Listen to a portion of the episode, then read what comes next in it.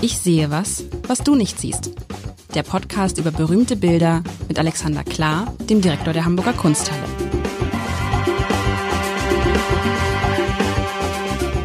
Herzlich willkommen. Mein Name ist Lars Heider und wir freuen uns ja alle schon auf das Jahr 2024. Nicht wegen der Fußball-Europameisterschaft, die ist auch in dem Jahr, auch nicht wegen der Olympischen Spiele, die ja eigentlich, so war es geplant, von einigen 2024 in Hamburg gewesen wären, sondern auf das große, wie nennt man das, Alexander? Gedächtnisjahr? Gedenk Jubiläumsjahr? Jubilä Jubiläum ist immer so ein schwieriger Begriff. Ne? Also 250 Jahre Todestag. Kas Nein, Nein, nicht Geburtstag. Geburtstag. 1774 geboren, im September, also wir fangen sehr früh an, das wird ein ja. sehr langes äh, Jubiläumsjahr.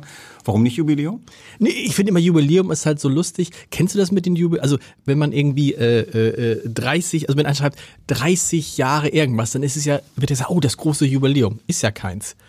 Jubiläum sind ja immer nur die 25er. Insofern stimmt Jubeljahre das. Jubeljahre sozusagen. 25, 50, 75, 100. Alles andere sind keine Jubiläum. Und dann natürlich wir sind bei und 250, wenn das, das ist ein Jubiläum, Jubiläum. Ist, weiß ich auch nicht. Also ihr feiert, ja, ihr feiert 200, den, eigentlich feiert ihr den 250. Geburtstag von Caspar David Friedrich.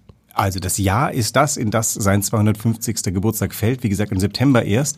Aber ja, wir nehmen das zum Anlass, ähm, eine große Sonderausstellung zu machen, die seit ein paar Tagen läuft und ähm, ja, genau. Das äh, wird uns die nächsten Wochen wahrscheinlich beschäftigen, weil ich dachte natürlich, äh, so ein Jubiläum wird schnell hohl, weil man denkt, keine Ahnung, äh, so und so viele Jahrhunderte ist das, äh, ist das was, dass wir uns da so reinknien, hat auch zur Ursache, dass wir glauben, dass Caspar David Friedrich für uns heute noch absolut was zu sagen hat. Wenn wir ihn mal, bevor wir gleich auf das Bild kommen, was du heute, was, was ich ahne, was du von Caspar David Friedrich mitgebracht hast, wo ich auch den Titel mich noch erinnere, Mönch am Meer, Mönch korrekt. am Meer, korrekt wo sortieren wir Caspar David Friedrich eigentlich ein? Also was ist das? Ist das Champions League? Ist das World Champions League? Also, also so auf, auf, auf, auf Niveau mit mit mit welchen anderen großen Malern? Oder Vincent van Gogh, Rembrandt. Okay.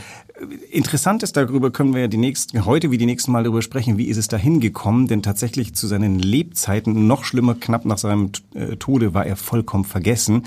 Was auf Vincent van Gogh zum Beispiel im Vergleich nur ein bisschen zutrifft, der war äh, eigentlich relativ schnell sofort bekannt. Mhm. Caspar David Friedrich war 50 Jahre lang non-existent was äh, zu vielen interessanten Erlebnissen führt. Ja, da müssen wir drüber, weil, was heißt non-existent? Das heißt, die Vergessen. Bilder, die Bilder waren, hingen irgendwo, abgehängt. Abgehängt, abgehängt. Also, ähm, man muss dazu sagen, zu Lebzeiten war er durchaus geschätzt, vor allem von, von äh, vorwärtsblickenden Menschen, Schriftstellern, Malern auch, tatsächlich auch von ein paar Königlichkeiten. Also die Zarenfamilie schätzte ihn und die preußischen Könige vor allem. Ähm, der Friedrich Wilhelm, der spätere König, der ein sehr ähm, melancholischer Kronprinz war, der hat sich speziell in dieses Bild, von dem wir heute sprechen, sehr verliebt und die haben ihn hoch geehrt. Allerdings, das langsam verblasste das und in irgendwelchen Landschlössern hingen noch ein paar unbekannte Friedrichs. Und 20 Jahre nach seinem Tod war der Name eigentlich vergessen. Irre. Und dass er das, sozusagen, dass er sich davon im wahrsten Sinne des Wortes erholt hat und wieder so groß geworden ist. Das Bild beschreibe ich. Das Bild ist wirklich, ja, also wenn du nicht gesagt hättest, dass ein Mönch auf diesem Bild ist, also man muss schon sehr, sehr, wie groß, ist es sehr groß in Wirklichkeit? Äh, es ist groß. Für, äh, also es ist 171 Zentimeter breit, 110 Zentimeter hoch. Okay, das ist sehr für groß. seine Verhältnisse ist es mit eins seiner größten. Um, um man so sagen, der Mensch spielt da kein, der Mensch ist halt wirklich winzig. Ich musste, ich muss an ein Gespräch denken mit einem, äh, mit einem Astrophysiker, was ich neulich gespürt, äh, geführt habe, der sagte, er liebt es, wenn Menschen in Planetarien gehen, die so ein bisschen glauben, es dreht sich alles um sie und dann feststellen, dass sie gar nichts sind. Nichts. Nicht mal eine, ein Hauch. Ich meine, ein Hauch. Das ist aber sympathisch. So. Also, dieser Mönch ist nur ein Hauch. Er ist winzig, winzig klein. Er macht, also, was ist es denn mal? Also, mein Fingernagel ist größer. Also ungefähr die Hälfte meines Fingernagels, ein Drittel meines Fingernagels, kleiner Finger, wohlgemerkt nicht Finger, doch, kommt hin, ja, kommt hin. Also auf dem Originalgemälde natürlich schon. Also jetzt, wer ich jetzt so sehe. Daumenbreite. Doppelte Daumenbreite, okay, aber jetzt also in dem, in dem Ausdruck, den ich habe, vorherrschend ist tatsächlich, und das ist natürlich gewaltig, ähm, der Himmel und das Meer. Also es sind endlich klassischer Strand, ja, so Strand, ne? Also Strand, Meer, aber vor allen Dingen ist es der gewaltige Himmel. Der Himmel macht 60, 65, 70 Prozent des Bildes aus, zumindest äh, bei mir. Es ist ein, ein, ein, ein stürmischer, ein dunkler Tag. Die Wolken hängen relativ, relativ tief. Das Meer ist dunkel, dunkelblau, richtig dunkelblau bei mir. Und über den Wolken aber ist es hell. Da ist die Sonne, also man sieht, dass die Wolken die Sonne halt nur für dunkel. Und dann steht dieser ganz, ganz allein an einem sehr kargen Strand. Das erinnert mich so an bin manchmal im Herbst oben an der Ostsee, so November, Dezember, da stehe ich da auch ganz, ganz alleine am Strand. Der Strand ist nicht besonders einladend, das Meer ist nicht besonders einladend. Es ist eigentlich den ganzen Tag über dunkel und so ist es. Ja, und das ist eigentlich schon, ist ja ganz anders als die bisherige. Nee, es ist so, es ist so eine Mischung aus dem Eismeer und äh, dem Wanderer, oder? Also es ist wieder ein Mensch. Ist er von hinten, von vorne? Man, das Gesicht spielt keine Rolle bei dem Mönch, ne? Also auffällig ist nur seine gebogene Haltung. Ja. Der hat so das, vom Wind, so vom genau, Wind genau, gebogen. Der, der, oder er sieht als, aus, ob der Wind ihn gleich wegblasen könne. Also er ist wirklich nicht nur einsam, sondern auch noch unglaublich ähm, leicht, fast schwebefähig. Aber es ist wieder dieses, dieses, dieses äh, Caspar David Friedrich, dieses jetzt verbesserst du mich, aber was ich bisher von ihm, dieses Gewaltige, dieses, dieses Naturgewaltige, dieses also das, was du Oder? da vor dir siehst, das siehst du tatsächlich an, an vielen Meeresstränden, wenn etwas aufzieht. Ja. Es wird, es ist später Nachmittag, früher Abend, du hast einen schönen Tag gehabt, aber es kommt Gewölk und du siehst nicht mal eine Horizontlinie. Das heißt, es geht das Wasser, das sehr dunkel ist, schwarz sehr geradezu, dunkel. mit ein paar weißen Wellen, geht ja über in die sehr, sehr dunklen Wolken. Das ähm, ist fein beobachtet so fein wie wenige Leute zu seiner Zeit. Dazu gibt es das schöne Aperçu gleich vorweg, dass seine Frau äh, meinte, dass äh, wenn er Himmel malt, man ihn nicht stören darf. Das ist für ihn nämlich wie ein Gottesdienst. Also der hat wirklich das, das, was hier drauf ist, ist sein blutiger Ernst. Und er hat viel Himmel gemalt? Ja. Kaspar David Friedrich? Ja, ja also Eigentlich, Landschaft, Himmel, genau. das sind die beiden Dinge, die seine Porträts? Werke Gar ja, nicht. als Zeichner schon. Ja. Ähm, als Zeichner hat er auch Menschen viel gemalt, aber als Maler, also mit Ölgemälden, ist die Landschaft sein Haupt, Haupt, Haupt, Haupt, Hauptthema und der Mensch darin. Und wenn man ihm glaubt, dann eigentlich ist die Landschaft im Endeffekt das Gegenüber des Menschen.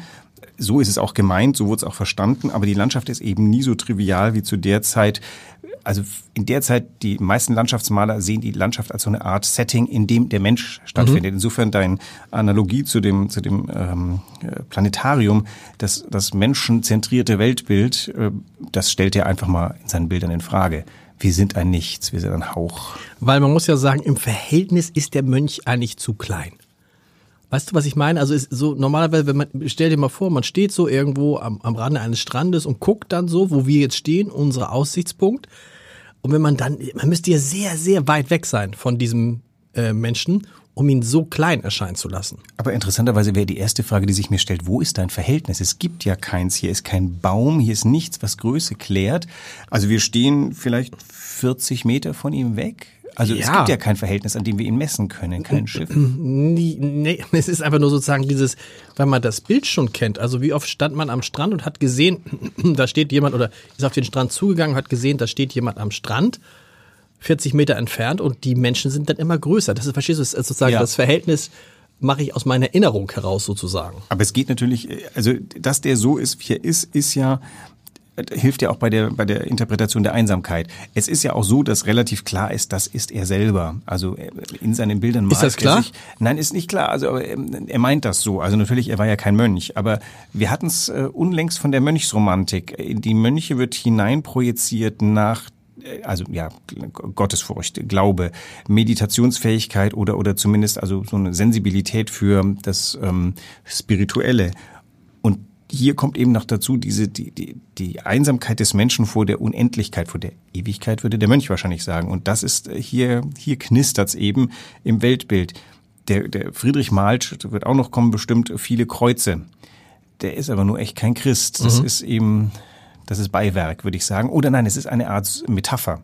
So ist der Mönch eine Metapher eigentlich. Das könnte alles sein, aber Mönch passt ganz gut. Ein Mönch ist ein Sinnender, ein Suchender vielleicht sogar. Aber warum ist der Mönch, der ist ja nur in dieser ganzen Dunkelheit geht er unter, wenn man nicht genau aufpassen würde. Und wenn man nicht wüsste, dass es Mönch am Meer heißt, ne? dann würde man, man würde ihn gar nicht, man nimmt ihn schon wahr, aber man denkt, das ist halt irgendwie so ein Spaziergänger am Meer. Und ansonsten ist es halt ein, es ist ja auch ein furchtbarer dunkler. Also es ist am Meer schon dunkel, aber so dunkel ist Aber- es, wenn überhaupt, in tiefster Nacht. Vor uns, also Ja. äh, fünf Seemeilen weiter sozusagen. Ja. Ja. Aber wobei wir nicht wissen, kommt's oder geht's, das Wetter? Ja, aber, aber hast du, mal, ernsthaft, so, so krass, also gut, es ist wahrscheinlich schon tiefer Abend, aber diese, weiß ich, ich will sagen, diese, diese, diese Gewaltigkeit und diese Dunkelheit ist selbst für so einen tristen Novembertag oder tristen Dezembertag am, am Meer schon ungewöhnlich. Ja, also es ist sehr pointiert, Ja. diese, diese Verzweiflung. Das soll aber auch so sein. Die, es soll Verzweiflung ausdrücken. Es soll Einsamkeit. Es soll diesen, diesen Hauch, äh, der, der der Mensch ist, ausdrücken. Also Friedrich ist kein, ähm, kein lustiger Kerl gewesen. Der, äh, sein Bruder ist ums Leben gekommen beim Versuch, ihn zu retten, als er ins Eis eingebrochen war.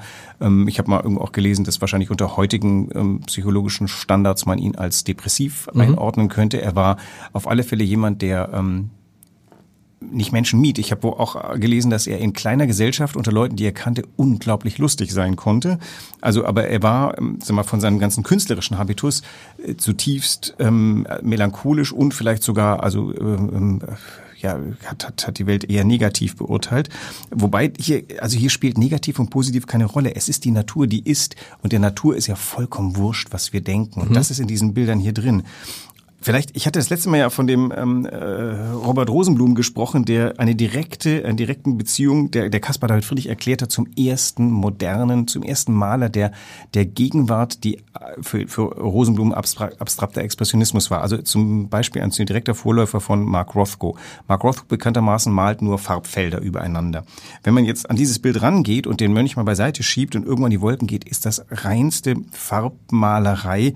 Man kann ja die Wolken ab einer bestimmten Nähe auch nicht mehr als solche erkennen. Das Wasser, das übergeht, also die die dingliche Erkennbarkeit oder die Erkennbarkeit dessen, was da dargestellt werden soll, verschwindet in dem Schleier der Wolken. Und das ist das, was auch die, die, die, die Gegenwart, die Leute von damals, die ihn äh, zuerst sahen, so, so furchtbar ähm, hingerissen hat. Die eine ganz positiv, also wie gesagt, der Kronprinz war hin und weg, der wollte dieses Bild unbedingt haben.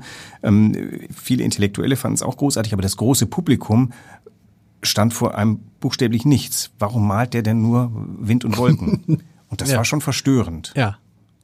Und ist heute nicht mehr verstörend oder ist, warum ist dann Caspar David Friedrich erstens wiederentdeckt worden? Kommen wir vielleicht später mal zu, aber warum ist das heute so groß?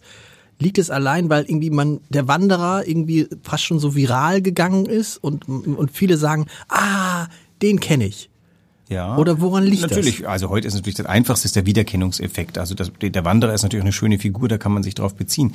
Naja, wir haben gelernt, das zu sehen. Die, die Weltkunstgeschichte hat sich eingeschworen auf ihn. Also stell dir vor, der stirbt 1840, dann ist erstmal wirklich 60 Jahre, Pause, äh, 66 Jahre Pause. Dann wird in Berlin unter anderem mit Hilfe von Lichtwark, meinem Vor -Vor -Vor -Vor -Vor Vorgänger, äh, wiederentdeckt. Ähm, ein paar Freunde haben den weitergetragen, ähm, die haben mühsam Bilder von ihm verkauft, die meisten Bilder blieben in der Familie. Und ja, 50 Jahre nach seinem Tod entdeckt Lichtwerk unter anderem Caspar David Friedrich und entdeckt in ihm etwas, was zu der Zeit ihm fehlt. Was man sagen muss, während des Leb der Lebenszeit Caspar David Friedrichs ist es ja so, dass die Malerei einfach viel leichtfüßiger wird, ist das sogenannte Biedermeier, was auch ein blöder Begriff ist, weil auch da gab es abgründige Sachen. Vielleicht eine Analogie, die mir immer wieder einfällt als äh, Liebhaber guter Orchestermusik, Beethoven. Beethoven schreibt um diese Zeit so sein viertes Klavierkonzert, das kommt an einigen Stellen schon ohne, ohne die typische Sonaten-Hauptsatzform-Thematik aus, der streckt, der streckt einfach Thematik. Das heißt, die Musik wird auf einmal nicht mehr messbar. Das war für die Zeitgenossen auch doof. Die saßen im Konzert und konnten nicht mal erkennen, wo sich das hinbewegt. Das meanderte so. Das haben die nicht gemocht. Dasselbe ist hier. Die Zeitgenossen stehen davor und sagen, ich sehe nichts. Ja, ja, nicht nur die Zeitgenossen, ja, auch wir. Ja, wir sehen blau, wir sehen ein, ein, tatsächlich ein unglaubliches, eine Entwicklung von blau in hell zurück in blau. Wir sehen, wie oben sich der Farbverlauf wie ein Himmel verhält, unten wie eine Wolke. Und wir sehen natürlich, das, was du gerade gesagt hast, das ist doch die Erinnerung, die, die äh, an der Ostsee, du gehst an den Strand, es ist Winter, gleich fängt es das Schneien an. Genau. Naja, zu schneien an der Ostsee. Tut es das nicht? Nein. Ich träume immer davon, dass an der Ostsee, ich würde gerne mal an der Ostsee ja, sein, wenn ja, der, das wenn der vor 30 Jahren. vielleicht- Ich kann mich doch einmal, wir hatten das einmal, das war toll, zu Ostern. Da war an dem einen Tag war Schnee und am anderen Tag war 12 Grad. ja, aber, aber Schnee am Strand Schnee am Strand, ja, nee, sein. ist irgendwie, ja, Nein? nö. Schade. Da ist ja der Strand irgendwie Dazu weg. bin ich in den du? Norden Irgendwie- gezogen. Nein, irgendwie, du, denn, du bist, ähm, naja, also gut. Ja, nein, aber weißt du, ich frage mich auch gerade, natürlich ist man voreingenommen. Es ist so ein bisschen so, wenn einer reinkommt, mit meinen Weinanalogien immer, und sagt, hier haben wir ein Chateau Petrus. Dann sagst du, oh, Chateau Petrus, oh. Oder hier ist ein Bordeaux. Wenn man sich nicht auskennt, denkt man, oh, Bordeaux, das muss ja guter Wein sein. Ne? Und dann trinkt man den ganz anders, als wenn einer reinkommt und sagt, hier ist irgendwie vom Weingut Müller der Riesling so und so. Und natürlich, du denkst bei Caspar David Friedrich, da muss jedes Bild jetzt große Kunst sein. Ist es das eigentlich? Also irgendwie bei, bei Büchern, wo du denkst, wenn einer ein gutes Buch schreibt, heißt es ja nicht, dass das nächste Buch auch gut sein muss. Aber bei Caspar David Friedrich denkt man jetzt, das muss man jetzt alles gut finden. Naja, es, tatsächlich würde ich mal sagen, ein normaler Mensch kann nicht permanent Meisterwerke gebären. Mhm. Es, bei Caspar David Friedrich wie bei Beethoven findest du verdammt wenig schwache Werke. Also es gibt ein paar Beethovens, wo ich sage, die hätte er vielleicht auch nicht komponieren brauchen und es gibt wahrscheinlich auch ein paar Friedrichs, mir fällt aber jetzt ehrlich gesagt keiner ein, weil er malt ja auch durchgehend an demselben Bild, müssen wir jetzt mal böse sagen. Das ist wie, ähm, also es geht immer um dasselbe. Ihm, er möchte, er möchte, dass in seinem Bildwerk ähm, eine Haltung, eine Philosophie, eine Grundeinstellung wiedergeben und es gelingt ihm immer wieder, er, er variiert natürlich Tageszeiten, er variiert Horizont, das Meer ist gern mal dabei, muss aber nicht. Du hast Wald, du hast äh, Gebirge. Es, er, er schaut in die Natur. Er war übrigens ein großer Spaziergänger, mhm. auch, wenn ich richtig erinnere, ein Nachtspaziergänger. Also der ging dann abends aus dem Haus ähm, und lief dann, in, der lebte ja die meiste Zeit seines Lebens in Dresden und lief dann in, in die Hügel, in die Berge, ins Umland hinein ähm, überhaupt, das gehört vielleicht auch so ein bisschen zu diesem Mythos, dass der ein bisschen menschenscheu war, das hat er einfach gerne mit sich gemacht, mit anderen ist er auch mal gewandert, aber das war das, das war das, was er getan hat. Und da zurückkehrte er angefüllt und was er dann tat im Atelier, er hat nicht etwa irgendwie Skizzen ähm, versucht ins Große zu machen, sondern er hat in seinem abgedunkelten Atelier, der also es, alle Gäste berichten übereinstimmt, dass sein Atelier mal relativ duster war, weil er in diesem das das zusammengebaut hat, was er aus den verschiedenen Eindrücken gemacht hat. Viele seiner Landschaften haben eine Topografie, wo man weiß, das ist jetzt hier irgendein Strand irgendwo an der Ostsee, aber nicht der Strand. Mhm. Und alle seine auch benannten Topografien sind irgendwie zusammengebastelt. So wie der Wanderer zum Beispiel natürlich einzelne Elemente des, des Gebirges, des Sandsteingebirges bringt und ein paar vielleicht sogar topografisch zuordnenbare. Aber dieses Bild so, diesen Felsen so gibt's nicht. Mhm. Und so gibt's auch diesen Strand nicht. Der Strand, das ist dieser Eindruck, dass dieser Moment, den du in Erinnerung behältst, als, als Strandspaziergang drehst du an dieser Stelle besser mal um, weil da kommt das Unwetter, wenn wir annehmen, es kommt. Ja, aber weißt du, wenn du weiter oben guckst, sagst du, vielleicht ist es auch gleich vorbei, vielleicht regnet es sich. Ich habe das neulich, neulich auch schon ein bisschen, neulich ist gut, gehabt, da waren wir in Kroatien und dann bin ich am Hafen lang gegangen, äh, Rovinj heißt die Stadt, hm. und dann war ein riesiges Gewitter, aber über Meer. Das Meer war tiefschwarz, die Blitze zuckten. Aber ich bin einfach so im Hafen weitergegangen, weil ich dachte, ist ja weit weg, weißt du? Und hier denkt man ja auch, unten ist es dunkel, aber da drüber ist es ja wieder hell. Also weißt du, wenn, wenn die Wolken weg wären, ja. wäre es ein schöner, ja, ein Sonnenuntergang hoffentlich nicht. Interessant, ob es, in Wahrheit ist es ein Sonnenuntergang, der durch, ähm, der durch Wolken getarnt ist und dadurch große Kunst wird. Er malt auch ganz tolle Sonnenuntergänge. Es ist ja so, dass äh, mir erst jetzt in den letzten fünf Jahren bekannt wurde, dass ja damals der Krakatau ausgebrochen ist und dessen Partikelchen noch äh, bis Europa. Krakatau ist ein, von die das nicht wissen, ein Vulkan. Genau, das ist der Vulkan in Indonesien und äh, keine Ahnung, die Wettertheorie geht dahin, dass, äh, dass der bewirkt hat, dass das Wetter in Europa 1805, 6, 7, ich weiß nicht, in der Zeit jedenfalls schlechter war, weil mhm. die Schwebstoffe schwebten noch drüber und verdunkelten und machten aber auch besondere atmosphärische Bedingungen. Mhm. Und ähm, die, diese atmosphärischen Bedingungen, die fängt er ein in ganz vielen wirklich tollen so, so Dämmerungszuständen. Er malt aber nie die Sonne, wie sie untergeht. Oder er zeichnet sie ein paar Mal, aber in den Gemälden äh, selten, dass man den Sonnenball sieht. Es ist wirklich mehr um die Atmosphäre. Also er mag gerade so das verschleierte Unsichtbare, so wie hier. Aber ich stelle mir gerade was für ein schöner Beruf letztendlich oder was für eine Berufung, denn du, du gehst durch die Gegend und du gehst und guckst dir alles an und nimmst die Eindrücke in dir auf und dann gehst du in dein Atelier zurück und lässt es ja wieder raus. Das einzige Problem das ist. Das ich wie so eine Kopie, ist wie so eine Kopie, das ist wie so.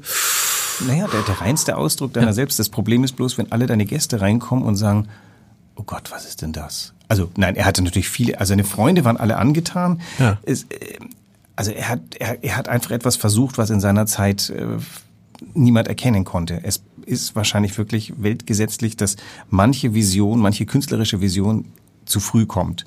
Und dann entdecken sie ein paar schlaue Leute, also seine Freunde Caro Stahl, die haben gesehen, das ist ein ganz besonderer. Die haben in ihren eigenen, es waren beides Maler, in ihren eigenen Gemälden gar nicht so sehr versucht, ihn zu kopieren. Man merkt den Einfluss und sie merkt, man merkt auch, dass sie, dass sie einiges von ihm sehen und auch denken, sie können das gerne, aber rein von ihrer, von ihrer persönlichen künstlerischen Ausrichtung her sind sie nicht so. Also die machen ein bisschen Atmosphäre, aber da kommt dann immer noch was rein. Keine Ahnung, wir haben in der Kunsthalle von, haben wir das, das goethische Grab. Das ist so eine etwas ziselierte Darstellung von zwei Engeln, die vor einem, vor einer, vor so einem Grabstein stehen das ist nicht Friedrich, dem wäre das vollkommen wurscht. Der macht äh, die Gräber der Freiheitshelden mhm. gegen Napoleon und die versteckt er aber irgendwo links hinten im Bild knapp von der Wand. Da geht's nicht um das, sondern da geht's um das man kommt dahin und sieht, äh, ist an einem geweihten Ort, der irgendwelchen Leuten gewidmet ist. Und das sieht man dem Bild an. Wenn ich möchte mal vor, wenn der sich nicht vorstellen konnte, dass 250 Jahre nach seiner Geburt die Leute immer noch und so über ihn sprechen. Ne? Ich glaube, das, das, konnte er wirklich nicht wissen. Er konnte es nicht, also natürlich konnte er es nicht wissen, aber man kann es ja nicht mal vorstellen. Gerade weil er also das letzte Lebensjahrzehnt, er hat auch, glaube ich, Gicht gehabt und also er konnte gar nicht, er war gelähmt irgendwie, er konnte die letzten fünf Jahre gar nicht mehr anständig malen und er war bitterarm. Es nichts deutet darauf hin, ähm, dass irgendwann mal eine Wandlung eintritt. Also natürlich ein paar Freunde, die, die irgendwie an ihn glaubten, aber das könnte er auch für Freundschaftsdienst gehalten mhm. haben, dass tatsächlich die Weltkunstgeschichte ähm, der einst nochmal eine vollkommen andere äh, Meinung davon bekommt. Konnte Heute wäre der, das ist, was, was ist das wert, das, was er geschaffen hat? Nee, das lässt Weiß man sich kann es kaum sagen, aber wir reden über also hunderte von Millionen. Wir reden, ja, genau, ja. mühelos. Ähm, hängt natürlich immer davon ab, wer was bezahlen kann. Ja. Das Interessante ist ja tatsächlich, das ist ein ganz, ganz großes Argument, Dinge, die äh, ein, eine Zeit erwirbt, nicht gering zu schätzen, auch mhm. wenn die Zeit sie vielleicht gar nicht so doll findet, uns mal ins Depot zu tun, weil es wird vielleicht in 20 Jahren, ich meine, auch nach 20 Jahren kann es passieren, dass jemand sagt, das ist immer noch nicht gut. Dann war es das wohl. Aber es gibt den Fall, wo nach einer bestimmten Zeit Leute hinkommen und stellen fest, wow, das ist ja der ureigenste Ausdruck einer Zeit. Und wir sehen heute Caspar David Friedrich als den Menschen, der klarsichtig seine Zeit in Bilder gießt. Obwohl es die Zeit nicht so gesehen hat. Mhm. Wenn wir die Frage, irren wir uns? Oder ja, aber nicht nur, die, nicht nur die Zeit, sondern die Bilder haben ja auch eine große Zeitlosigkeit. Das ist das. Also, dass sie heute so gut funktionieren, dass wir heute davor stehen, als wäre es als, als, als, als würde es gestern direkt, genau. als würde uns direkt betreffen. Das, das, der konnte ja nicht wissen, wie wir heute sehen. Aber genau diese Zeitlosigkeit, auch natürlich das Unverstanden gewesen sein zu seiner Zeit, führt dazu, dass die Bilder eben nicht die haben nicht diesen Sound ihrer Zeit, die haben etwas, was über, über die Generationen funktioniert. Ewigkeit, oder? Vielleicht. Also sie werden nicht, das ist natürlich das. Unendlich. Also, wir werden man, Bilder ewig halten, wir halten sie. Ja, aber, aber, aber, aber, so, hier dieses Bild hat es schon mal geschafft, ne? Dieses Bild hat es schon mal geschafft, irgendwie locker über 200 Jahre alt zu sein. Also was 1808 bis 1810. Genau. Das heißt übrigens, das ist interessant. Dann hat er die ganze Zeit aber nicht nur an diesem Bild gemalt, sondern die, er malte dann an verschiedenen Bildern gleichzeitig. Das Bild oder? ist datiert. Wir wissen es gar nicht so. so. genau, denn da, da steht keine Jahreszahl drauf. Wir wissen von Beschreibungen von Freunden, wann welches Bild wo war. Ähm, ich vermute mal 1810. Das wurde ausgestellt zusammen mit der Klosterruine Eldena als Doppelbild im Übrigen. Ähm, die, und die Ausstellung wird wohl 1810 gewesen sein, deswegen gibt es ein Enddatum. Wann er damit angefangen hat, das weiß man wahrscheinlich gar nicht so genau. Wie war es normalerweise üblich? Nimmt man ein Bild, an dem man arbeitet oder macht nee. man mehrere Bilder gleichzeitig. Ich würde sagen, bis heute ist es so, du kannst ja auch nicht durchgehend malen. Das, du musst ja zwischendurch mal ein bisschen, mhm. die, die Ölfarbe trocknet sehr langsam. Da kannst du an manchen Stellen nicht weiter. Dann nimmst du das Bild beiseite, lehnst an die Wand und machst bei dem anderen was von vorher. Also ich würde sagen, fast alle Malerinnen und Maler arbeiten parallel an drei, vier Bildern, je nach Platz im Atelier. Lustigerweise sein Atelier, es gibt ein paar Ansichten, unter anderem von seinem Freund Kersting, die auch in der Ausstellung jetzt zu sehen sind, ähm, ist penibel sauber. Da steht mhm. nichts rum. Aber dann wird er irgendwie vielleicht so ein Regal gehabt haben, wo er es reinstellt. Und ähm, das Bild musste ein bisschen reifen vielleicht. man weiß auch von Röntgenaufnahmen oder von Infrarot, glaube ich, Aufnahmen, da war auch mal ein Schiff an einer Seite, was so leicht geneigt war. Das, da hat er sich dann dagegen entschieden und hat das dann wieder weggeräumt. Und das weggemacht, ja. Sehr gut. Also wir werden, wir, wir machen noch mehr. Wir machen jetzt nicht jede Woche Caspar David Friedrich. Nein, aber, nein, wir haben ja noch andere aber, Dinge. Aber ab, ab wie viel, wie viel Bilder habt ihr jetzt insgesamt in der Ausstellung von ihm? Die Ausstellung ist äh, 140 Bilder stark wow. und es ist wirklich, es ist die größte Caspar David Friedrich Ausstellung seit langem, langem, langem und vielleicht für lange, lange, weil tatsächlich aus dieser Gelegenheit haben uns wahnsinnig viele Museen ihre preziösen Leihgaben zugeschickt mit dem Blick auf dieses äh, große Jubiläum. Und da sind viele Bilder dabei, die unter normalen Umständen nicht reisen würden. Aber okay. aus diesem Grund, für dieses Stell dich ein, haben wir es bekommen. Und, und sind, ist zu sehen bis? 1. April 2025. Also dann, da ist noch ein bisschen Zeit und wir haben auch noch ein bisschen Zeit. Nächste Woche was ganz, weil nächste Woche ist ja Weihnachten. Und da hast du sicherlich irgendeinen, du hast, du hast ja immer dann eine weihnachtliche, den Kon Hatte ich? Hast du, hast du den Kontext beachtet für nächste Woche? Also, naja, ich versuche ihn nicht, nicht ganz zu ignorieren, aber ich würde mal sagen, vor allem habe ich gedacht, ich gehe von Caspar David Friedrich aus, weil unsere Ausstellung tatsächlich beides betrachtet, ihn und seine, seine heutige Gefolgschaft. Okay. Aber es wird weihnachtlich, weil es wird ähm, winterlich neblig. Bis nächste Woche. Tschüss. Weitere Podcasts vom Hamburger Abendblatt finden Sie auf abendblatt.de slash podcast.